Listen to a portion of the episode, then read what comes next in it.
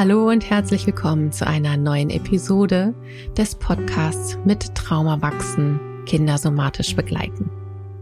Du wunderst dich vielleicht, dass letzte Woche eine neue Folge erschienen ist und jetzt diese Woche direkt wieder.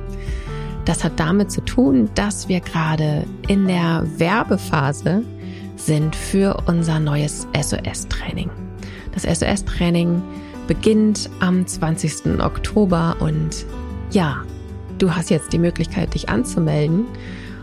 Und daher geben wir dir einige Möglichkeiten, dich über verschiedene Kanäle über das SOS-Training eben auch zu informieren. Die heutige Folge hat auch was mit den SOS-Übungen zu tun, was ganz praxisrelevantes. Denn hier geht es um die Erzählung meiner Kollegin Corinna, die mit ihrem Sohn einen Fahrradunfall hatte und wie ihnen dabei unter anderem die SOS-Übungen geholfen haben. Und falls dich die SOS-Übungen und auch das SOS-Training interessieren, mag ich dich gerne einladen zum heutigen ersten Infoabend um 18 Uhr per Zoom. Den Link verlinken wir dir in den Show Notes. Und zum zweiten Infoabend, der glaube ich an einem Vormittag stattfindet, also eher eine Infoveranstaltung ist, ein Infomorgen am 15. September um 10 Uhr und einen weiteren Infoabend am 8. Oktober, am Sonntag um 18 Uhr. Da ist ein weiterer Infoabend, wo du Informationen über das SOS-Training bekommst und du deine Fragen stellen kannst und ich deine Fragen dort beantworte. Jetzt aber wünsche ich dir erst einmal viel Vergnügen und auch wirklich richtig gute Erkenntnisse in dieser neuen Episode. Hallo Corinna, heute Hallo. sind wir wieder gemeinsam hier online und diesmal aber in einer ganz anderen äh, Rollenkonstellation quasi.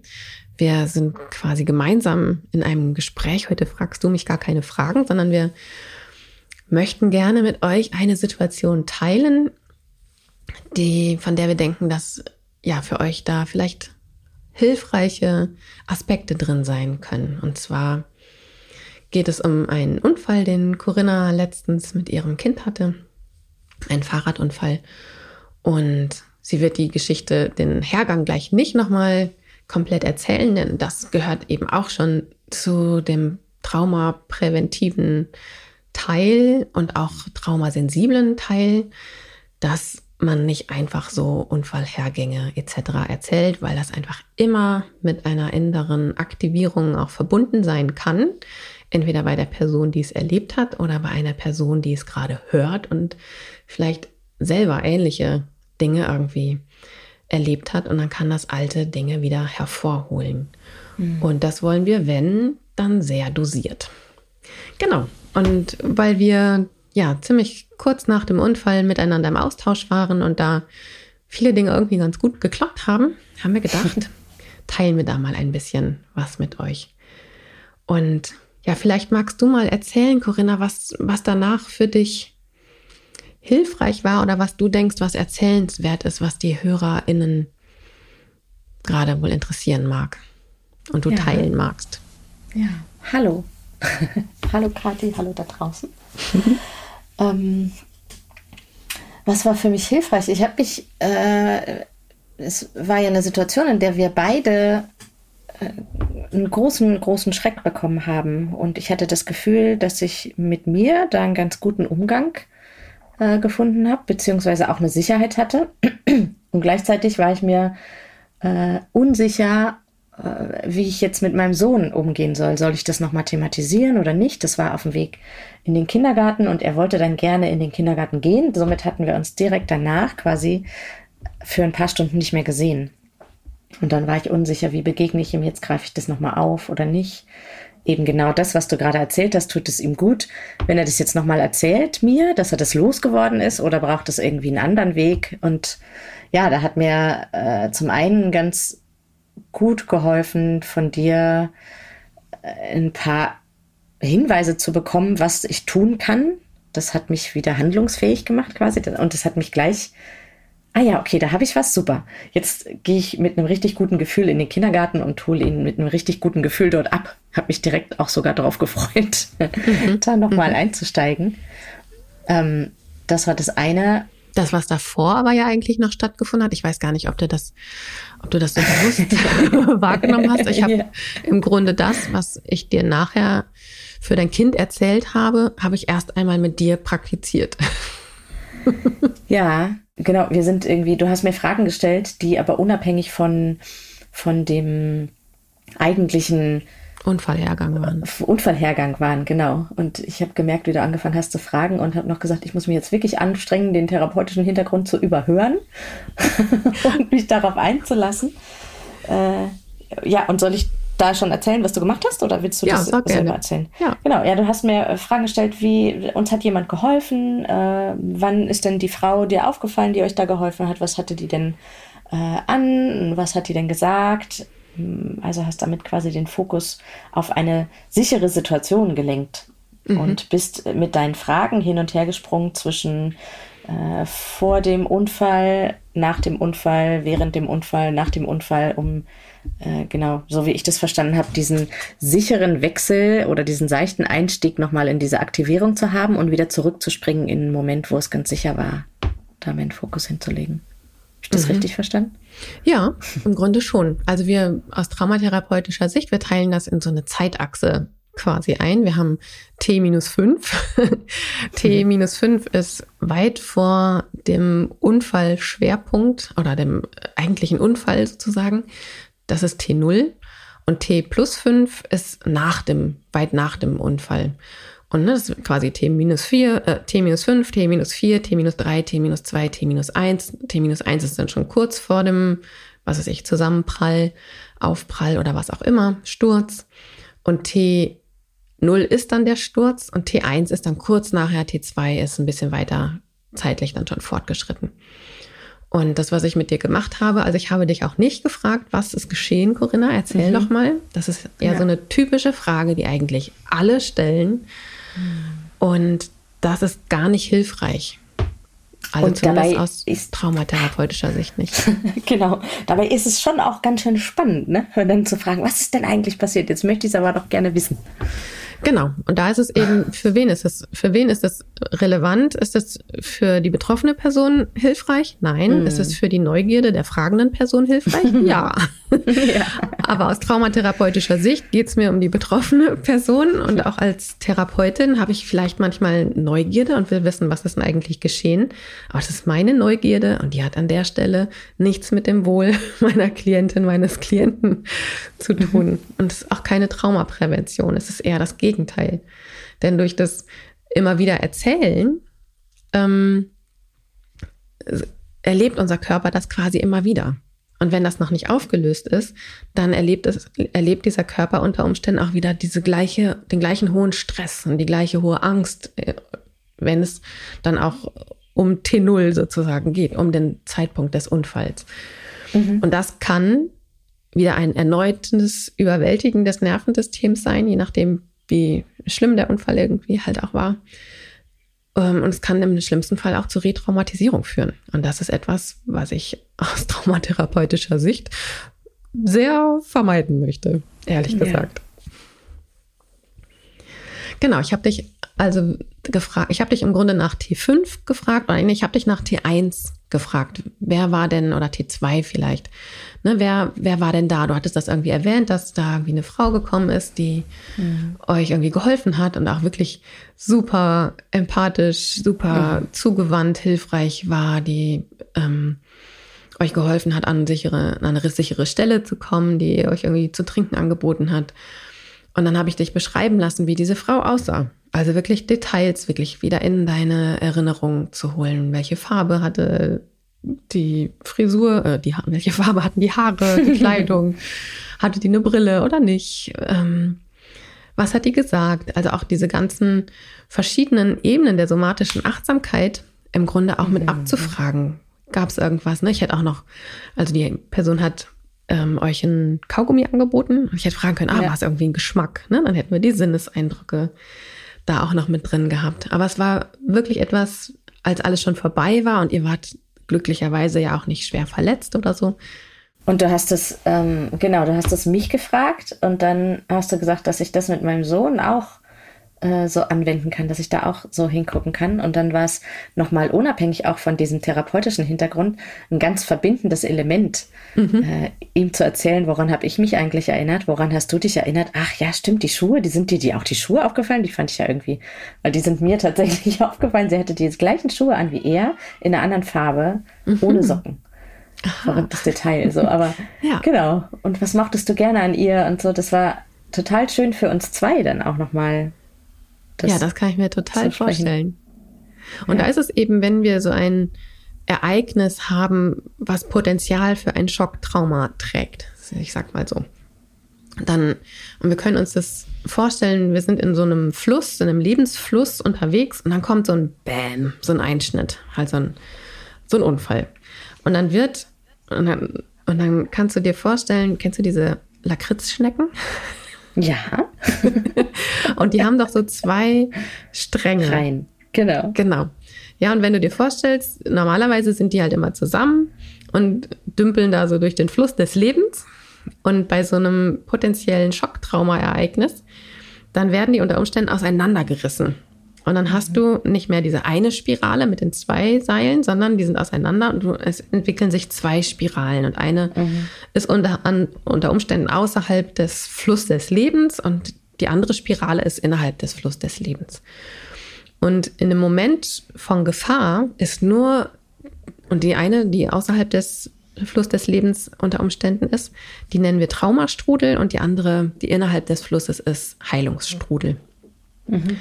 Und in, einer, in dem Moment der Situation, da ist nur der Traumastrudel relevant. Da, ne, da, was weiß ich, angenommen, du stürzt irgendwie, dann bist du damit beschäftigt, alles klar, wie kriege ich meine Hand an den Boden?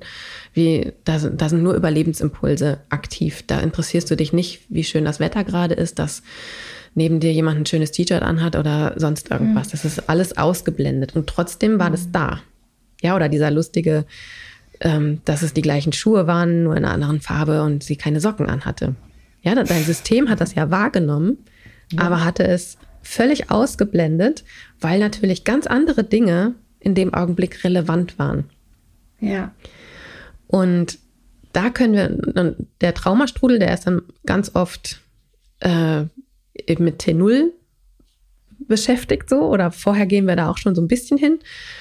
Und das andere, das ist davon völlig getrennt. Und wenn wir das aber wieder zusammenbekommen, dann, dann äh, muss auch gar kein Trauma entstehen, auch bei schlimmen Unfällen nicht. Zum Beispiel. Also wenn diese Lakritzschnecken Seile wieder dahin kommen, wo sie vorher auch waren, dann ist es eine Erfahrung, ohne dass da eine große Aktivierungs- oder Traumaenergie auch drin steckt. Also kannst du dir vorstellen, ja. wenn diese auseinandergerissen werden, da ist wie so ein Klebstoff zwischen. So und das ist voll auf Spannung. Und das ist wie so eine Energie, die bei uns im System dann irgendwie halt auch ist. Ähm, wir können nochmal die Folge über Flucht ähm, äh, in den Show Notes verlinken. Da habe ich auch so ein bisschen über die Entladung von Aktivierungsenergie gesprochen. Und indem wir eben zwischen diesen beiden Seiten hin und her pendeln, und zwar am Anfang der, also da, wo, da sind die beiden Schneckenelemente sind noch zusammen und dann fangen sie erst an, auseinanderzugehen. Und da ist natürlich am wenigsten ähm, Quietsche-Energie, also Aktivierungsenergie. Die ist viel höher, wenn wir in das Zentrum, also da ist das, im Zentrum ist die am höchsten sozusagen. Mhm. Und wenn wir kleine Schritte machen und da die, die Aktivierungsenergie wieder entladen können, so heißt das, dann kommt an den Stellen, kommen die Lakritzschneckenseile auch wieder zusammen und diese Energie, die da drin steckt, die geht dann eben auch wieder raus. Mhm. Das ist, der, ist da so ein bisschen der Hintergrund, der dahinter steckt. Und das ist, da muss ich nochmal einen kleinen Bogen schlagen. Ähm, das ist was, was du mal vor einiger langer Zeit, würde ich sagen, schon zu mir gesagt hast, was mich immer wieder beruhigt auch, äh, dass Trauma gar nicht unbedingt das ist, was dem Menschen passiert. Mhm. Also zum Beispiel dieser Fahrradunfall, sondern es entsteht häufig erst dann, ähm, wie wir im Nachhinein damit umgehen oder wie wir zum Beispiel damit begleitet oder aufgefangen sind. Mhm. Also wenn mein Sohn oder ich, und zwar jetzt wirklich kein Riesendrama, dieser Fahrradunfall, aber machen wir es größer und wenn die Menschen dann im Anschluss schlecht aufgefangen sind, dann entsteht das Trauma. Mhm. Ähm, und gar nicht wirklich äh, in diesem Moment mit dem, was geschieht. Ja, wenn die Lakritzschneckenteile wieder, die Stränge wieder zusammenkommen, dann ähm, habe ich das verhindert oder habe ich es gut begleitet. Das finde ich mhm. total äh, wichtig zu wissen und das äh, habe ich ganz oft im Alltag irgendwie auch bei kleinen Dingen bei mir, dass du mir das irgendwann mal so gesagt hast. Das entspannt mich sehr, wenn ihm irgendwas passiert und ich denke, jetzt kommt es mhm. noch darauf an, wie ich damit umgehe. Ja, ganz genau. Ähm, also das Trauma steckt eben nicht im Ereignis, sondern in der Überwältigung des Nervensystems und dem Umgang damit. Mhm. Ja, wir haben ja, wir haben alle hervorragende Überlebensimpulse, die sind super cool. Und unser menschlicher Körper ist darauf auf, ausgelegt, eben auch ähm, schwierige Situationen mithilfe der Überlebensimpulse zu meistern und zu überleben. Nur weil wir in irgendeinen Überlebensimpuls zwischendurch mal reingehen und da vielleicht auch zwei, drei Stunden oder auch vielleicht mal zwei, drei Wochen irgendwie drin stecken bleiben und dann aber die Möglichkeit haben, wieder rauszukommen, hm. dann haben wir überhaupt nichts mit Trauma zu tun. Blöd wäre es, wenn jetzt nach so einem Fahrradunfall, na jetzt steh auf, stell dich nicht so an, ähm, Jungs weinen nicht, ähm, ne, schnell wieder aufsteigen, schnell wieder ins Pferd sozusagen, auf hm. den Sattel. Nee, in den Sattel aufs Pferd.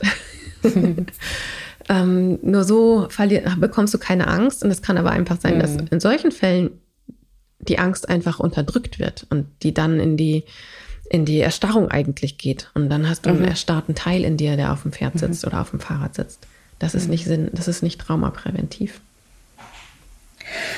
Und du hast mir was mitgegeben mm, für unser Gespräch auch danach, äh, dass ich noch mal gucken kann, ob der Schreck eigentlich noch da ist. Mhm. Also wir hatten uns ja dann wirklich eine Zeit nicht gesehen und er wollte unbedingt dahin, weil er nämlich eine Yogastunde hatte im Kindergarten mhm. und ich dachte perfekt für die Entspannung und in den Körper kommen.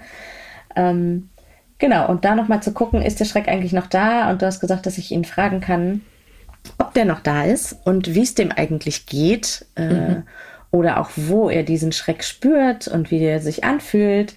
Und, ähm, und hast mir gesagt, dass ich, äh, dass es einfach auch sein kann, dass sich der Schreck dann quasi nochmal entlädt oder dass dann nochmal ähm, ja, ich glaube, so hast du es genannt, oder? Dass es dich mhm. nochmal was entlädt.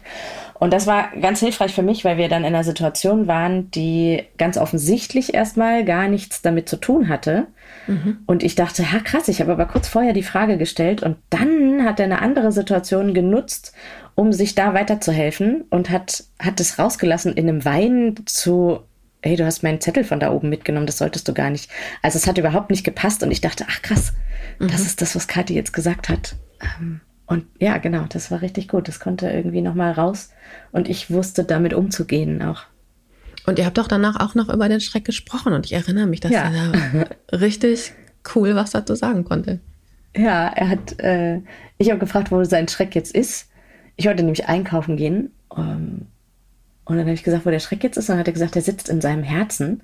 Und ich habe ihn gefragt, wie es dem Schreck geht. Und dann hat er gesagt, der braucht jetzt Ruhe der will oder der will seine Ruhe haben oder irgendwie so, ne? Der hatte sich da auch versteckt. Und ich wollte einkaufen gehen und dann haben wir halt gemeinsam beschlossen, okay, dann, ähm, dann bleibt er jetzt im Auto und gibt diesem Schreck Ruhe und Aufmerksamkeit. Und es hatte wirklich auch was Freundliches, Zugewandtes so. Mhm. Ähm, und das, genau. Und im Kindergarten hat er, äh, zumindest meine Schlussfolgerung dann auch, ne, im Kindergarten hat er eben diese Ruhe gar nicht gefunden, mhm. ähm, um da sein zu können. Da, da war viel los und du hast auch nochmal gesagt, ey, da ist einfach wahrscheinlich auch viel Ablenkung. Mhm. Äh, und jetzt können wir dem so nochmal Platz geben. Ja. Ja, und ich erinnere mich auch noch, dass ich dir gesagt habe, es, also dieses sichere soziale Miteinander und ne, das mhm. kann Kita auch manchmal sein, ähm, aber gerade so trubelig, wo man so mitlaufen muss, auch, ne, jetzt machen wir das, jetzt ist Yoga, jetzt ist dies, jetzt ist Mittagessen, jetzt ist Schlafenszeit oder Ruhezeit. Da, das ist oft ja nicht so ein ganz sicherer Rahmen, wo das Nervensystem sich selber wieder regulieren kann. Das ist dann schon oft, also ich sage jetzt nicht immer, weil es nicht immer so ist, aber oft ist es das Zuhause oder was auch immer, was für andere Menschen ein sicherer Ort irgendwie ist. Hm. Und, ähm, und dann ist spielerische soziale Interaktion, also miteinander etwas zu spielen, wirklich kann da hilfreich sein, weil da eben unser soziales Kontaktsystem wieder aktiviert wird durch ein Gesellschaftsspiel miteinander oder zusammen irgendwie was bauen oder was lesen oder zusammen kochen. Also wirklich dieses Gemeinschaftsgefühl auch da ist. Und dann geschieht es ganz oft selber, dass ich dann auch eine Angst, die da ist oder ein Schreck, der da ist, dass der sich eben sichtbar macht in einer ganz anderen mhm. Situation, mhm. so wie du es gerade erzählt ja. hast. Ähm, genau, und, und, da war auch, ich kann es mir, ich weiß es ehrlich gesagt gar nicht mehr ganz genau, wie das entstanden ist, aber irgendwie habt ihr habt auch was gespielt. Ja, und das war ähm, so witzig, weil die Sachen, die du mir erzählt hast, die sind irgendwie nacheinander passiert und ich dachte, hä, ist ja wie im Lehrbuch. So, du sagst mir, was passieren kann oder wie es sein kann, wo ich hingucken kann und dann passiert das und du hast es mit dem Spielen erwähnt und wenn wir sonst aus dem Kindergarten nach Hause kommen, zieht er sich eigentlich auch eher zurück erstmal und hört irgendwie ein Hörspiel oder daddelt für sich in seinem Zimmer irgendwie rum und räumt Zeug von A nach B. Und an dem Tag ist er ins Kinderzimmer gegangen und hat ein Mensch ärger dich nicht Spiel rausgeholt mhm. und kam zurück und hat gefragt, wollen wir das miteinander spielen? Und ich war so, was? wirklich? Macht er das jetzt wirklich? Kathi hat es vorhin gesagt. Und jetzt, ja, und ich fand ihn so toll, weil er sich ohne das Wissen, also er hatte dieses intrinsische Wissen, was ihm jetzt hilft. Mhm. Und eigentlich hatte ich auch gar nicht so richtig Zeit äh, und hatte dann aber diesen Fokus darauf, ey, dafür nehme ich mir jetzt Zeit. Jetzt genau ja. braucht es das und jetzt ist es wichtig. Dafür war es so richtig gut, dass wir telefoniert haben. Ja, und mhm. dann haben wir das Spiel gespielt. Mhm. Dann hat er es wieder eingepackt danach und ist wieder in sein Zimmer gegangen. Genau, und das kann nämlich dann wirklich sein, dass das gar kein großes Ding ist. Ja. Ja, und es hätte sein können, wenn, also ich meine, ganz viel von dem hast du sicherlich, machst du auch sicherlich intuitiv, weil ich weiß, wie du deine Kinder begleitest. Ja. Ähm, aber angenommen, das Kind wäre jetzt eben in einer nicht so sehr einfühlsamen Kita gewesen und wäre dann in ein Zuhause gekommen, wo da eben kein Wissen darüber da ist und vielleicht auch nicht so eine zugewandte Atmosphäre. Und dann kann es sein, dass all das nämlich im Kind drin stecken bleibt. Hm. Und dass es dann, was weiß ich, eine Angst entwickelt, also vielleicht auch erst viele Wochen oder Monate später, manchmal auch erst anderthalb Jahre nach einem Schocktrauma, also wenn es sich wirklich zu einem Trauma entwickelt, ähm, dass Ängste entstehen, sei es vom Fahrradfahren auf dem Weg in die Kita oder auch rausgehen. Ne? Also es kann, so ein Trigger kann sich dann auch wirklich weiterentwickeln. Und was weiß ich, was, wenn es ein rotes Fahrrad war, dann war, ne, vor allem roten Sachen irgendwie ja. Angst entwickeln, auf einmal eine Erdbeerallergie manchmal entwickeln, was äh, erstmal ganz schön schwierig ist, da den Zusammenhang zu entdecken. Genau, ja. Das noch nachzuvollziehen, ne? das nochmal rückzuverfolgen, mhm. wenn es sich dann in einem, ich sag so gerne, es zeigt sich dann in einem anderen Gewand, wenn es vorher genau. nicht Platz hatte in seinem eigentlichen Gewand. Und das dann noch tatsächlich rückzuverfolgen, um da ranzukommen, das ist, glaube ich, eine große Herausforderung. Genau, so in Anamnesen frage ich auch tatsächlich, also gerade, äh, ja, egal ob bei Kindern oder Erwachsenen oder Jugendlichen, ähm, wann haben die Symptome begonnen und was war anderthalb Jahre vorher? Das ist so eine okay. ganz mhm. typische Anamnesefrage in der Praxis von mir, weil es, mhm. weil ganz oft ja Dinge gar nicht miteinander in Zusammenhang gebracht werden, die mhm. aber dann beim genaueren Hinschauen durchaus manchmal Zusammenhänge miteinander haben. Mhm.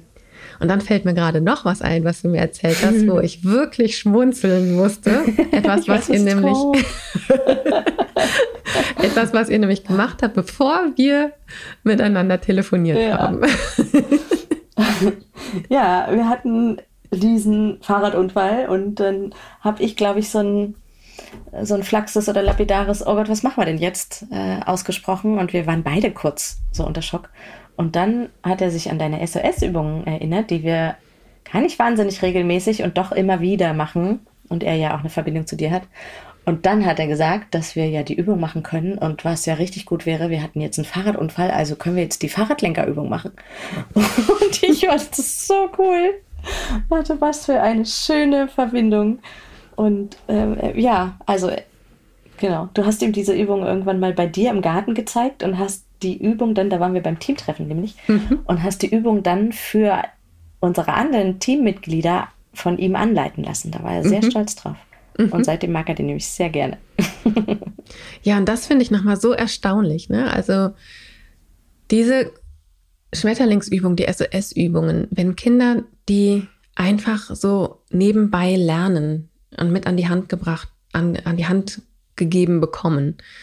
Wie das Natürlichste auf der Welt. Und den Kindern fallen diese Übungen immer wieder ja. ein in den Situationen, wo sie sie gebrauchen können. Manchmal kriegen wir es gar nicht mit.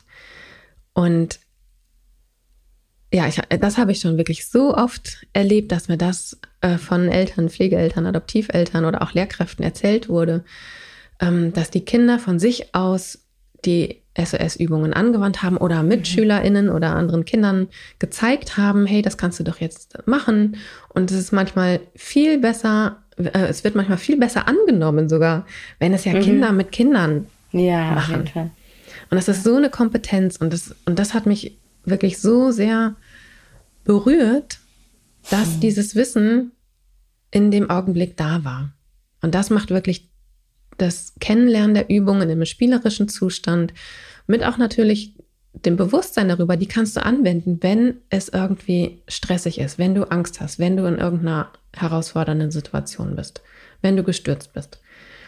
Wenn man den Kindern vorher diese Infos mitbekommt, äh, mitgibt, dann sind sie oft in der Lage, diese, die SOS-Übungen auch in solchen Situationen für sich anzuwenden. Und stell dir vor, dein Kind hätte einen Unfall gehabt, ohne dass du dabei bist. Und er hätte die Übungen zur Hand mhm. gehabt. Mhm. Und das ja. finde ich so wahnsinnig äh, beruhigend ja.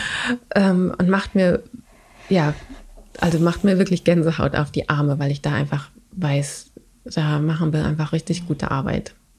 Ja, und es ist so, ich finde ihn so kompetent, er ist fünf. Mhm. Also er ist kompetent und hat durch diese Übungen eine unglaubliche Selbstwirksamkeit erfahren. Mhm. Ohne Einwirkung von außen dann in dem Moment. Er ist alleine drauf gekommen, konnte sich helfen, konnte sogar mir helfen. Mhm. Wir haben das zusammen gemacht, haben uns wieder verbunden. Also es ist ein Blumenstrauß gewesen. Mhm. Ja. Genau. Und ich vermute, du hättest mehr in Anführungszeichen Arbeit damit gehabt, mehr Zeit darauf verwenden müssen, wenn du an diesem ersten Tag, in den ersten Stunden nach dem Unfall nicht die Zeit investiert hättest. Mhm. Ja. Und vor allem hätte er wahrscheinlich ähm, sehr viel länger davon irgendwas ja. mit in seinem System getragen. Und das ist ja, einfach Traumaprävention. Mhm. Ich habe es schon in dem Moment gemerkt, wo er dann von sich aus sagte, dass er in den Kindergarten gehen möchte. Weil ich mhm. habe gedacht, damit ist unser Tag durch und ich nehme dich jetzt mit nach Hause und wir nähren uns jetzt gegenseitig. Und mhm. dann, so, nö, ich gehe jetzt wieder. Und dann dachte ich, oh krass, genau, da ist schon was passiert auf jeden Fall. Ja. Mhm. Genau, das kann sein, dass das die SOS-Übungen waren und natürlich ähm, die Frau, die euch da so freundlich irgendwie aufgesammelt hat mhm. und äh, eurer beider Resilienz einfach. Mhm. Und gleichzeitig kann das einfach auch, ne, und da will ich jetzt gar nicht über dein Kind sprechen, aber bei anderen Kindern erlebe ich es auch manchmal oder auch Erwachsenen, nee, alles klar, ich mache alles ganz genau wie sonst auch immer. Ich lasse mir nichts anmerken. Ne? Schön wieder Krönchen auf und aufs Fahrrad lächeln mhm. und äh, weiter, als wäre nichts gewesen. Und das ist manchmal tatsächlich ein Zeichen für den Schock. Ja. Ähm, da hatte ich jetzt bei euch jetzt nicht das Gefühl, dass das irgendwie so war. Und gleichzeitig weiß ich es natürlich auch nicht. Ne? Und von mhm. daher ist es schon super. Du hast dein Kind ja dann auch früher aus der, aus der Kita abgeholt, nicht den ganzen Tag dagelassen, hast es als Mittagskind abgeholt, sodass ihr einfach wirklich noch Zeit miteinander irgendwie verbringen konntet. Und das war genau mhm. richtig. Danke dir. ja, Teamwork, würde ich sagen. Lieber Hörer, liebe Hörerin, ich hoffe, du konntest aus dieser ja wirklich Folge aus dem Alltag etwas mitnehmen für dich, für Kinder, die mit dir leben und oder mit denen du arbeitest oder für dich selber. Erzähl gerne anderen von dieser Folge, von diesem Podcast, wenn er dich ja begeistert, wenn du ihn gut findest, wenn du ihn für empfehlenswert hältst. Und ich danke dir, Corinna, ja, für das Teilen dieser Geschichte mit uns und naja, überhaupt fürs Mitarbeiterin und Freundin sein. Richtig gerne. Also habt es ganz schön. Bis zur nächsten Folge. Tschüssi. Tschüssi.